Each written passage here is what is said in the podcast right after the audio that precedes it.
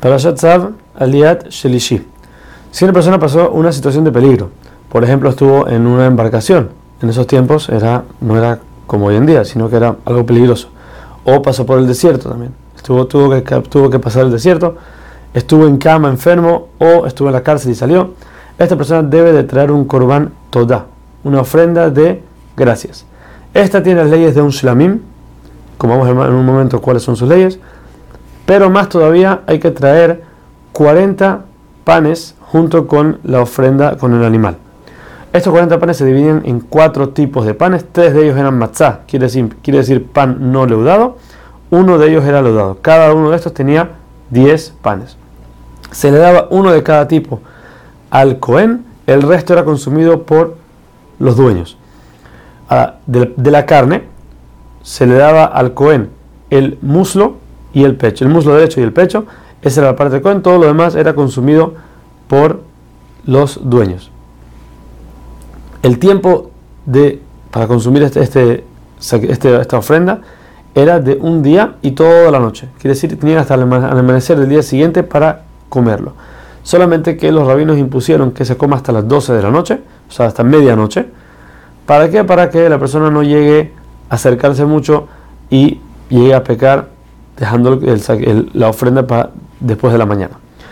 Ahora, si una persona quiere traer un shelamim, no por agradecimiento, simplemente un shelamim, entonces no tiene que agregar los panes y su tiempo de consumo es más.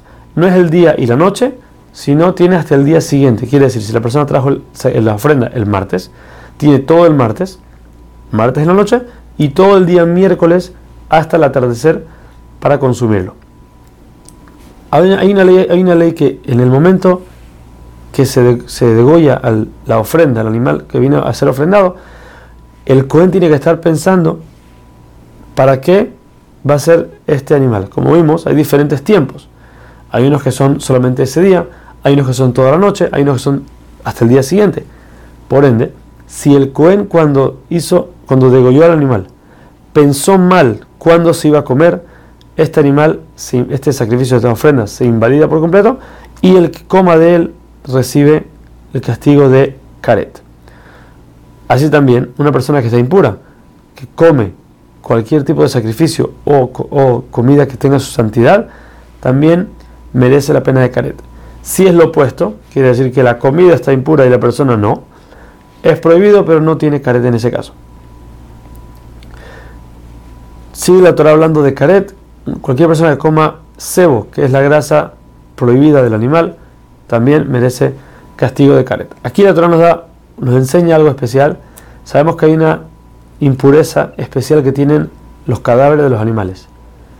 El cebo no aplica en esta ley. Quiere decir, si una persona quiere usar el cebo, eso no va a impurificarlo, entonces podría usarlo para cualquier trabajo y eso no impurificaría su trabajo. Seguimos con las leyes de caret. Comer, tomar sangre de cualquier animal o ave es prohibido y conlleva el castigo de caret. Esto excluye a los peces y también a las langostas. Hay un tipo de langostas, cierto tipo de langostas que son permitidas para comer.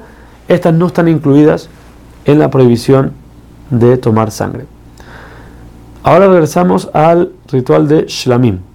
Dijimos que Shlamim es el sacrificio la ofrenda, que los dueños comen parte de él y también los Koanim. ¿Qué se hace? El dueño trae el animal ya degollado y cortado. Trae el pecho junto con el cebo y lo pone encima. Una vez que llega con el Cohen, el Cohen pone sus manos debajo de las del dueño con la carne y el cebo encima y entonces lo balancean para arriba, para abajo, hacia adelante y hacia atrás, parecido a como hacemos nosotros con el lulav en Sukkot.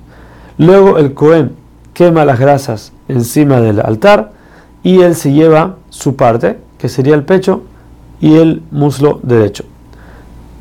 Quien recibe el cohen que trabajó, pero cualquier cohen que estaba puro en el momento que se salpicó la sangre, también puede recibir este, este sacrificio y comerlo.